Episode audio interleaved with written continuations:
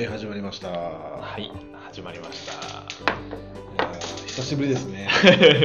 久しぶりかな？久しぶりですね。楽しくてね、藤井君と喋るの。本当ですか？いや、嬉しいね。やっぱりこう、 Slack とかで会話するのとまた違いますね、こうやってね。いやいや、それは確かに違う、違うね。うん。息抜きになるわ、このコロナ禍においてより実感するね。ねこうやって。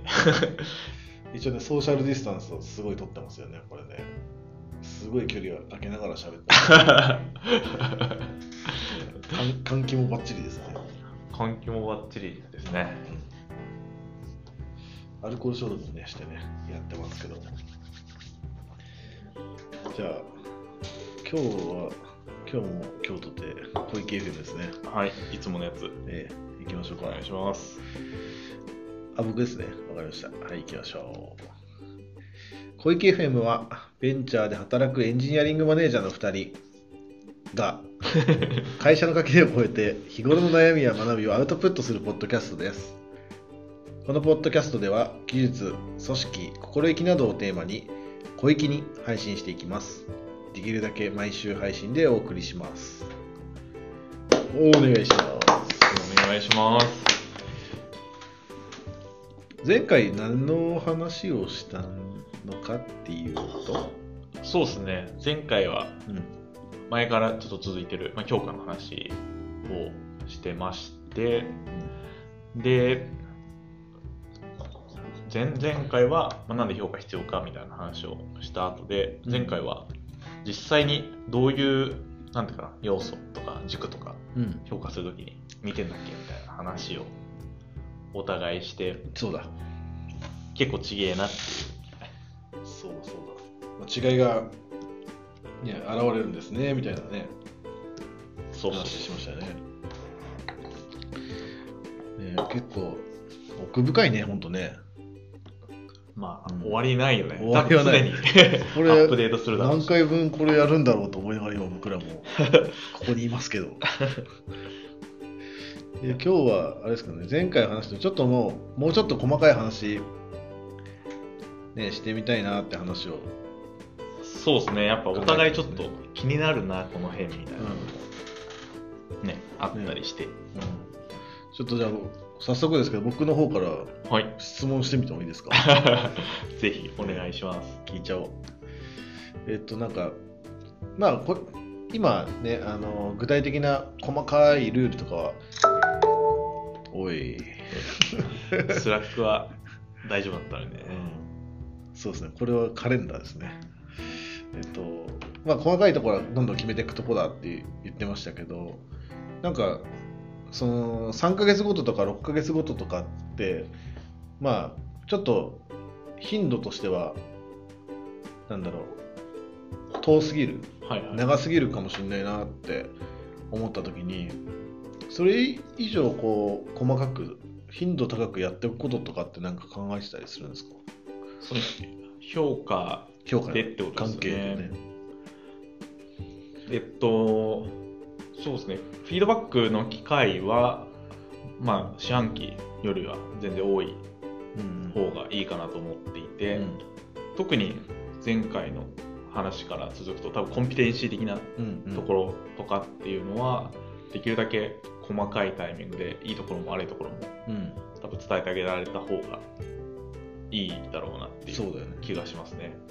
なんで、その期待してる行動なのかな。うんとかと、いい、まあ、行動と、なんですか、期待する行動通りのことがあったら、ちゃんとそれは評価というか、まあ、ほ褒め褒めるっていうのかなしてしてあげしてあげたいし、なんかそこ、これって、なんかちょっと違くないみたいなところがあったら、そのタイミングで伝えてあげるのがいいんだろうなと思うので、うん。そういう、まあ、フィードバックの機会をは、その四半期とかより短いスパンでやれる方がいいかなと思ってるっていうのがまず一つ。うんと、あとはなんか定期的にそういう意見を拾い上げられるための、なんていうんですかね、調査って言ったらですけど、まあ、ちょっとアンケート的なものを四半期よりはもう少し細かくやっていこうかなっていうふうに思ってます。どんなアンケート。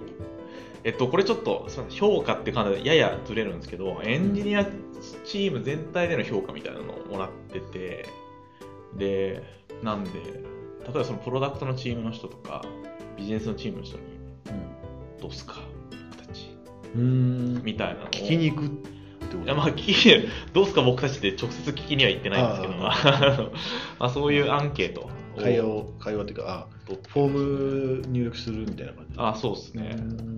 なんで、どうすかねっていう。えー、面白い。あれ、どれだっけな。まあ、そうですね。サーベイモンキー。NPS でサーベイモンキー、そうそうう、ん。サーベイモンキーをやって、なんで、匿名？匿名？あえっ、と、匿名か、えー名前を書いてもらうこともか、まあ、お任せしますみたいな感じですね。なんで。どんな質問聞くんですかそれ？質問はですね、結構単純で、えーちょっとえー。なんか言いたいことあればみたいな。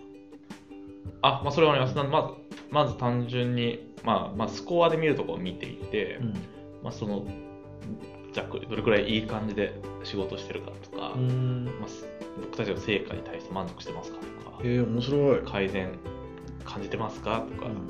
なんか言いたいことあったら言ってください。めっちゃいいじゃん。みたいな。えーこれめっちゃいいと思うあ、いいですか。うんなんかちょっとすげえ真似したくなってきた、これで結構良かったですね。やってみたらやっぱ思ったより、うんなんか知らない意見が来たなっていう、うんうんなるほどね、みたいになる、なりました。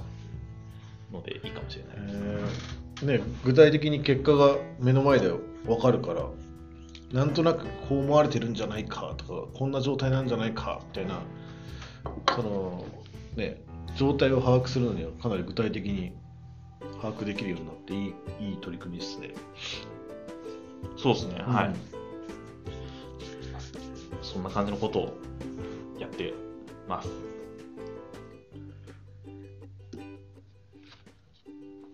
ていうぐらいのうん、なんていう回答感でいいのかな？いいんですかね。ありがとうございます。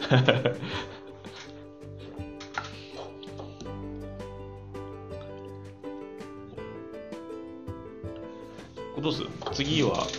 あだからぜひぜひ質問。を僕が？ちょっとなんか聞いてください。そうですね、えっと、ちょっとまさに今少し考えているうんところなんですけど、さっきその、まあ、評価ってうん。あると思うんですけど、まあ、その評価の、なんていうかな、伝え方として、まあそのまあ、メッセージとして評価を伝えるってパターンと、あ多分その評価のランクうん。とかってなんか作ったりする場合もあると思うんですけど、まあ、そういうのってうん公開、なんていうんですかね、相対感、何パーセントの人がこの評価でしたよとかって、公開したいですか？なるほど。ちょっと突っ込みすぎてってる可能性あるけど。他の人がどうだったか分かる？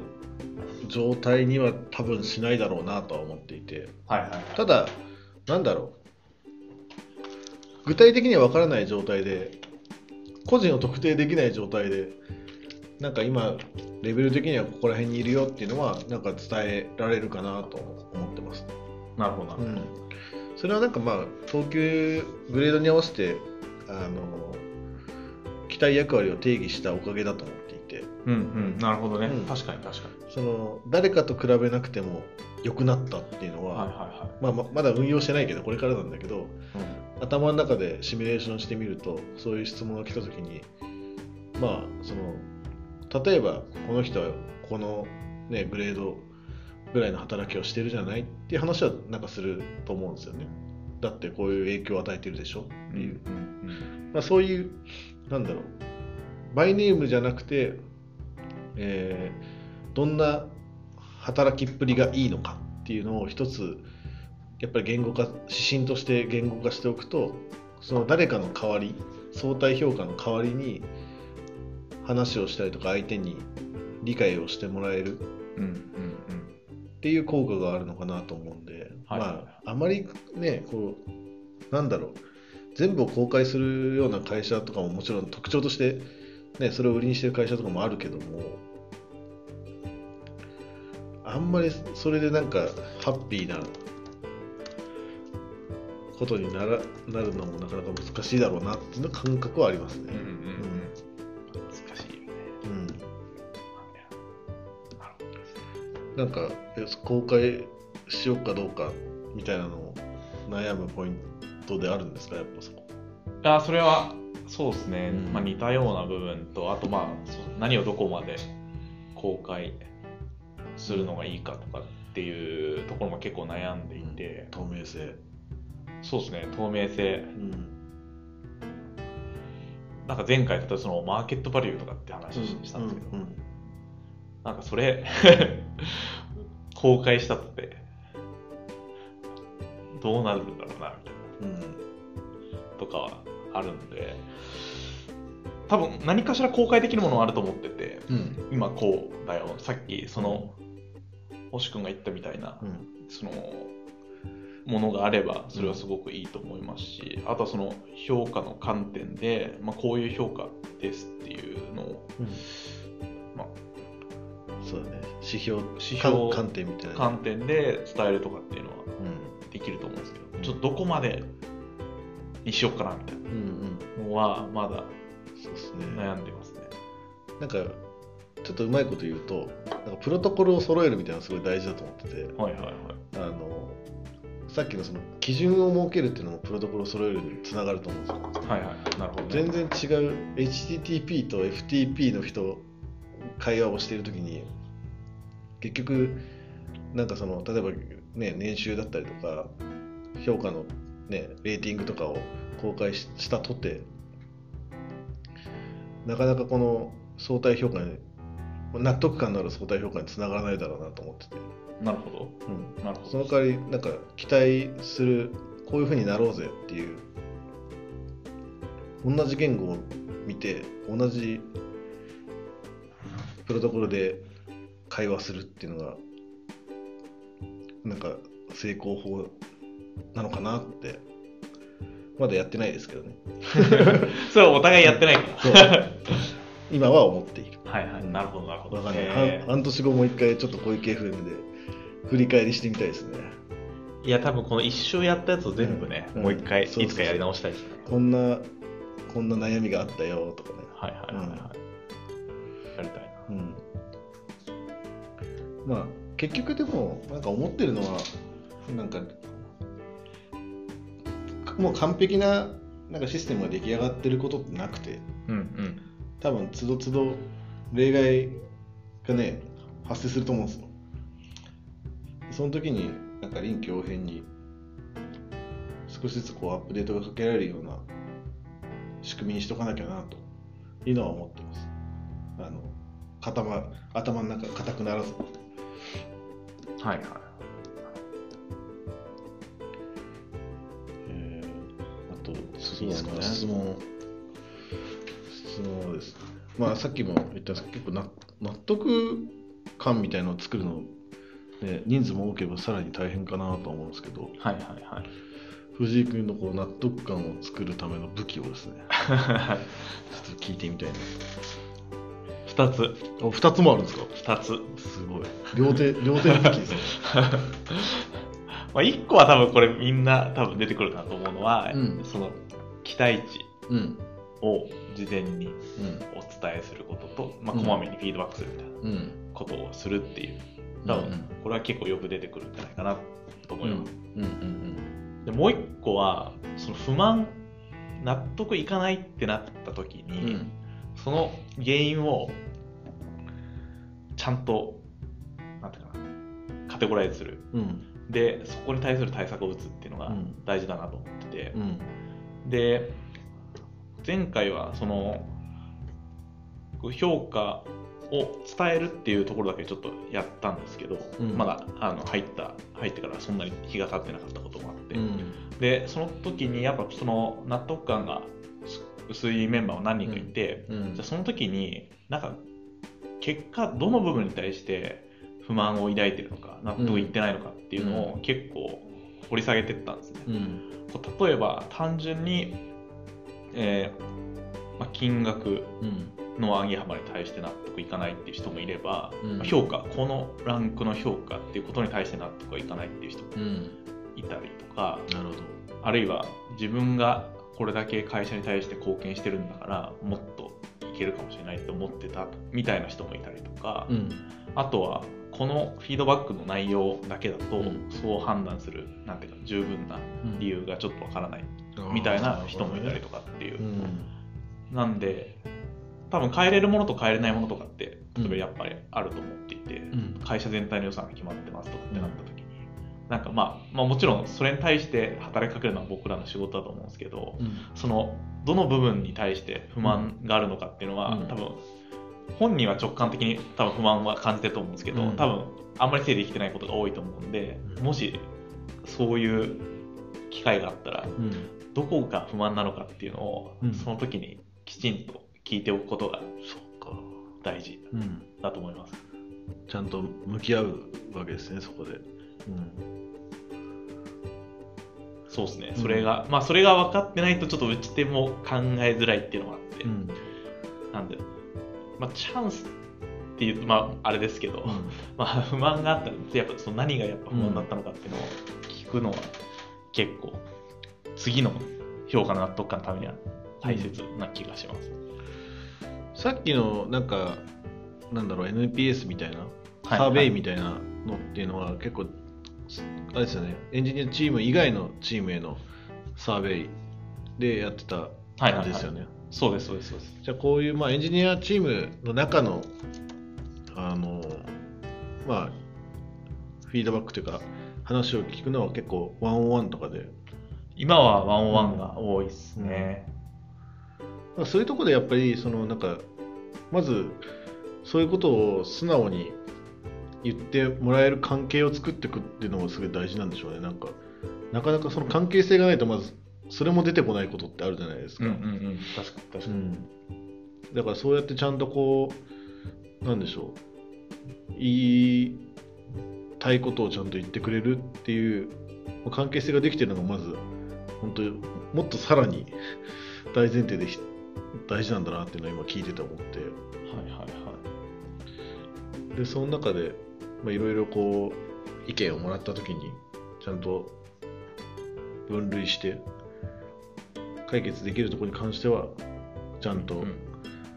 先延ばしせずすぐにこう手を打っていくみたいな。なんかすごいいいっすね ちゃんと自分からこう聞きに行くっていうこのその感じがね 非常に私感心しております、いや聞そうですね、聞かないとうん分かんないところがうん次は僕っすかね。おあいいっすよ、次僕っすか。うん、うわでもちょっとこれどうしようかなしたらですねうん。これちょっと前回も少し話したんですけど、うん。改めましてうん。目標設定とうん。評価のうん。関係性。おまた抽象的な質問してきましたね。あまあそうですね。目標設定と何でしたっけ？目標設定と評価。評価。なんかそうですね。まだややる前なんで実際どうなるかわかんないです。よはいはい。いやいやそうですね。でも考えてるのはそのまあやっぱり定量的な目標と定性的な目標っていうのが、まあ、どっちも存在しちゃうだろうなとは思ってて。はいはいはい。全部定量的にできてたらそれはもうね自動的にね、えー評価しやすいんですけども、まあ、定量的な評価とかはあれですねこう達成度合いによってその評価の点数がこう変わるみたいな感じで期待通りだったらなんかこう何点みたいな。うんうんうん。1.2倍から1.5倍だったら何点みたいな。はいはいはい。で2倍以上だったらもう最高。みたいな、うん。あなんかそんな分けをしてるんですけど、まあ定性的な目標設定をして、うんうんそれをこう、評価の、なんかこう、段階付けするっていうのはなかなかこう、曖昧さを生む場面なのかなと思って。なので、まあ、目標設定の時点で気をつけとかなきゃなっていう、すごくこう緊張してる部分でもありますね。なんで、まあ、難しいく6ヶ月後に評価するのが難しくなるであろう目標に関してはブレイクダウンその細かく分けるだったりとかその期待役割の指標に置き換えて言語化しておくことだったりとか、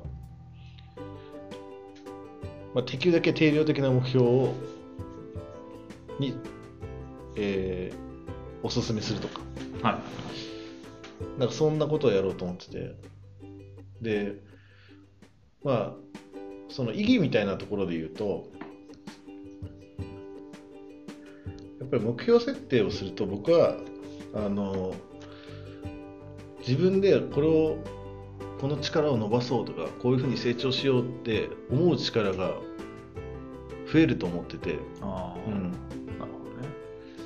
なんかただもちろんその目の前の仕事を一生懸命やろうっていう